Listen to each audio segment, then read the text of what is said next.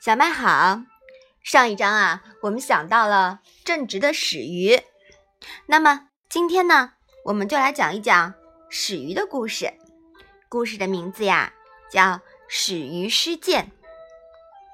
春秋时期呢，魏国的蘧伯玉德才兼备，但卫灵公却不重用他。史鱼称米子瑕不孝，卫灵公反而重用。史鱼屡次劝诫，卫灵公始终不采纳。后来啊，史鱼得了重病，弥留之际，命令他的儿子说：“我还在魏国朝堂的时候，不能劝诫君主重用蘧伯玉，并且让米子瑕离开朝堂。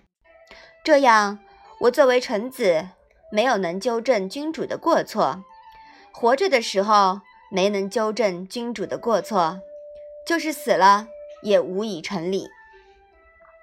我死后，你将我的尸体放在窗下，这样对我就算完成丧礼了。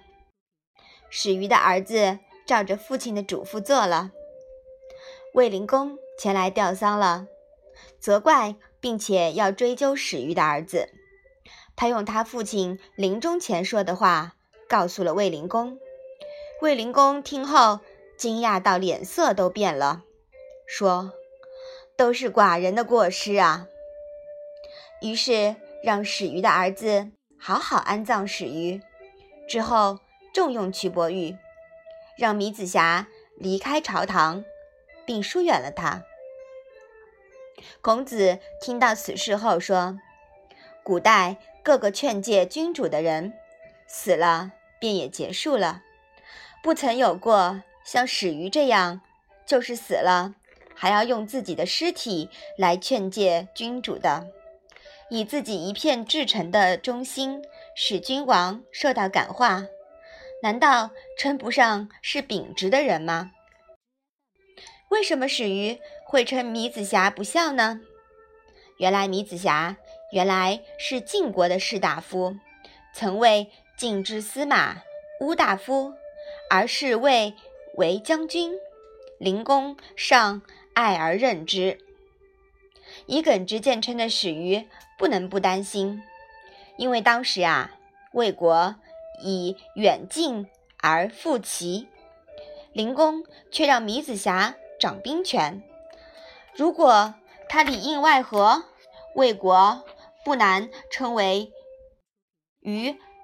虎之第二，但这个事情呢，又不好明说，只能推说米子瑕不孝。卫灵公进蘧伯玉而退米子瑕，乃是为了稳定内部，与贤跟不孝无关。